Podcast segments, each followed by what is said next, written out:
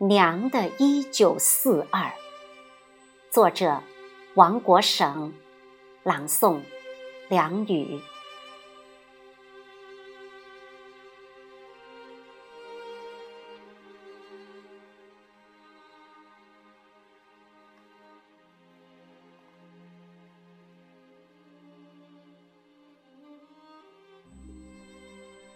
几年了，都和雪擦肩而过。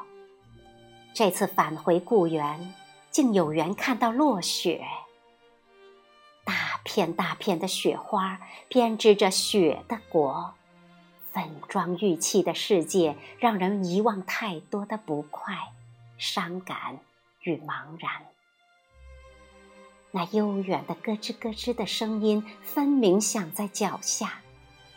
雪线延伸至田野，慷慨地为丰年埋下伏笔。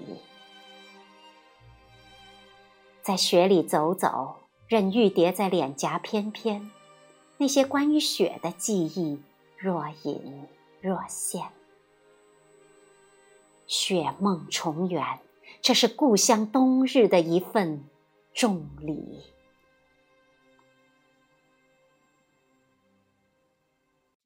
晚，我躺在床上，能听到自己粗重的喘气儿。我看到两个我，昼夜木马一样旋转。一个尚逗留在南疆物欲山海，一个在故园雪国里重返质朴。娘的咳嗽声敲打我善感的心灵，使我脆弱的。如同一个孩子，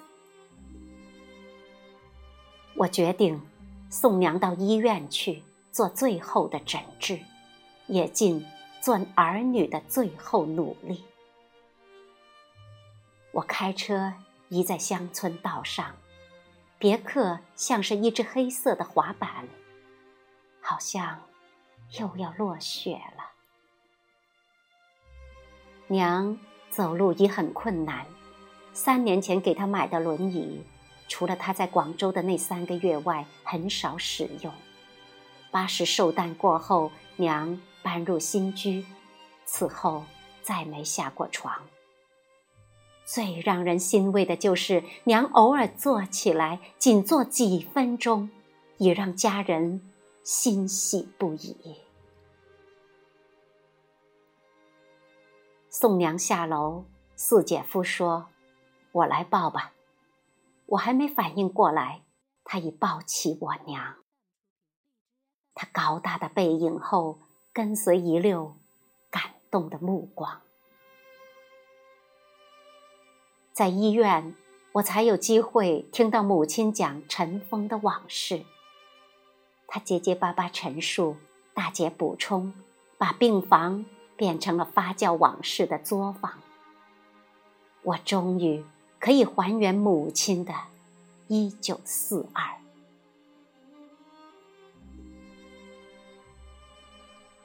我姥爷是村公所的账房，算盘打得好，人称郭算子。同年，姥爷推着红色的独轮车向山西临汾方向走，车上坐着九岁的母亲和四岁的成就。我姥姥穿着裙子，路平坦了。才上车坐坐。他们沿路见饿殍遍地，树皮光光，蓬头垢面的灾民捋了把柳叶，艰难吃了几口，便瓶子一样砰然倒地，再不起身。我姥爷进入山西境界，已饿得没有力气，一路沿逃，纵神算子。也算不出死神的距离。在临汾，我姥姥忍痛卖了她真爱的绣有鸳鸯戏水的紫色旗袍，换回了两坨玉米窝头，让我娘和舅吃。四岁的舅吃得津津有味，娘吃前掰了三瓣儿，给姥姥姥爷一半儿，我姥爷佯装放在嘴里，其实。放进长衫大褂口袋，回头看娘仨，香甜咀嚼，不由咂了咂嘴。我姥爷把最后一块黄馍给姐弟俩分吃完，和姥姥连研讨的力气都没了。他把独轮车孤独地停在路边，和姥姥一起大口喘气儿。我娘穿着青花布衣，脏得已看不出花色儿。我娘嘱咐：“弟，听话。”姥姥姥爷没反应过来，就眼神坚决的在暮色中往临近村里走。狗也饿，叫起来少气无力，见了生人，象征性吠几声就寻食去了。一户人家亮着灯，娘推门进屋，对坐在煤油灯下吓一跳的老妇虚弱的说。大娘，俺饿。大娘叹了口气，说：“唉，妮儿，你是逃荒的吧？”娘点头。大娘掀开锅盖，笼屉上有五六个包子，红薯皮做的。他拿出两个给娘，说：“妮儿，你吃个饱饭吧。”娘狼吞虎咽的吃完，噎得翻白眼儿。吃完喝瓢水，娘呆着。大娘说：“妮儿，你咋不走嘞？”娘说：“俺弟、俺爹、俺娘在外也饿着呢。”娘口舌不清的讲到这里，浑浊的眼涌。动着亮光，他说：“好人呐，人家叹口气儿，把篦子上的包子全拿光了，让我用青布衣兜走了。后来年景好了，我跟你爹去山西找人家报恩，那老太太早死了，说最后也是饿死了。”起初他不给咱那么多红薯面包子，兴许还活得好好的。人家几个包子救了咱一家四口的命，一辈子忘不掉啊！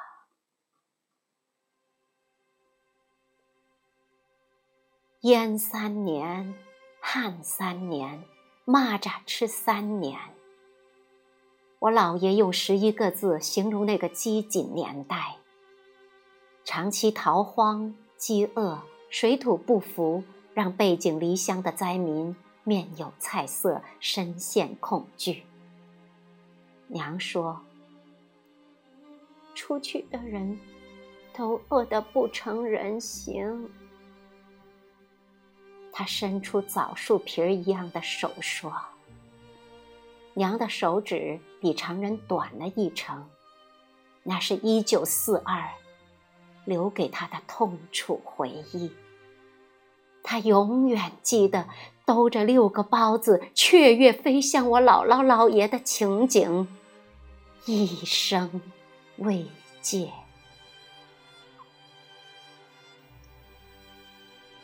当我问娘有没有见过鬼子时，娘的神情有些凝重。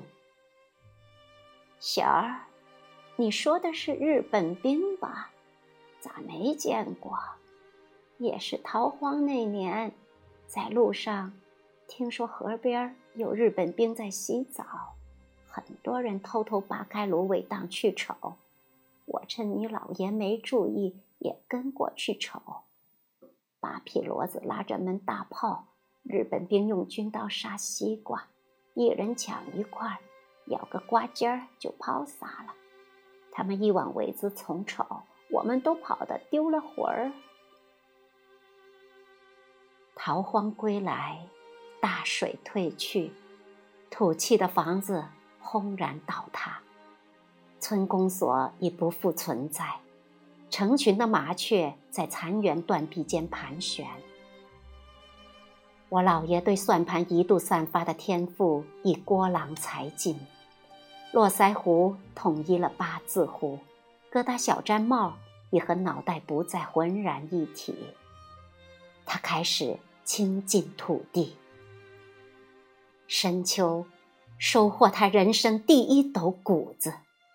我年轻的老爷，抱着泛着清香土地味道的一斗谷子，长跪土地，泪流满面。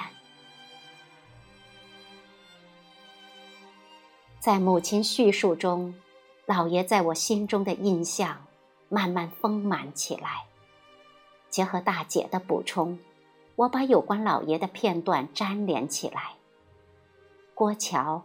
民国元年生人，上过洋学堂，信天主教，做过洋学堂老师，村公所会计，写一手飘逸的瘦金体字，人清瘦如狼毫，喜着黑色长衫，平素寡言，讲起天天堂福音滔滔不绝。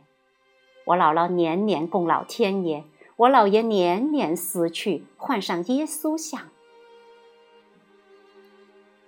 姥姥坐在独轮车上，纳着千层底儿，恬静的晨光笼着她红润的脸。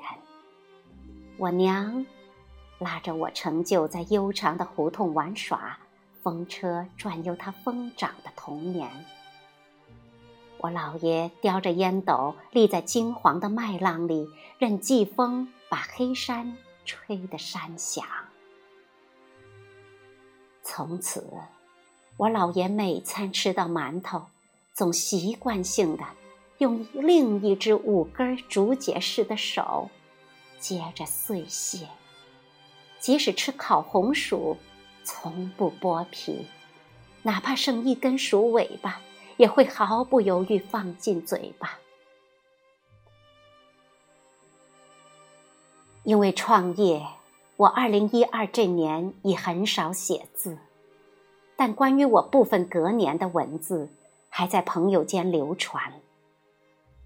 故园落第一场雪时，有个已做老总的朋友发短信说，他退休的父亲无意看到我的文集《灿烂的忧伤》，爱不释手，看了两遍。他越褒奖有加，我愈愧疚难当。此刻。我正在医院听娘讲一九四二，娘平静的讲述让我感到心若止水，随手流出的千字文让我平和如雪。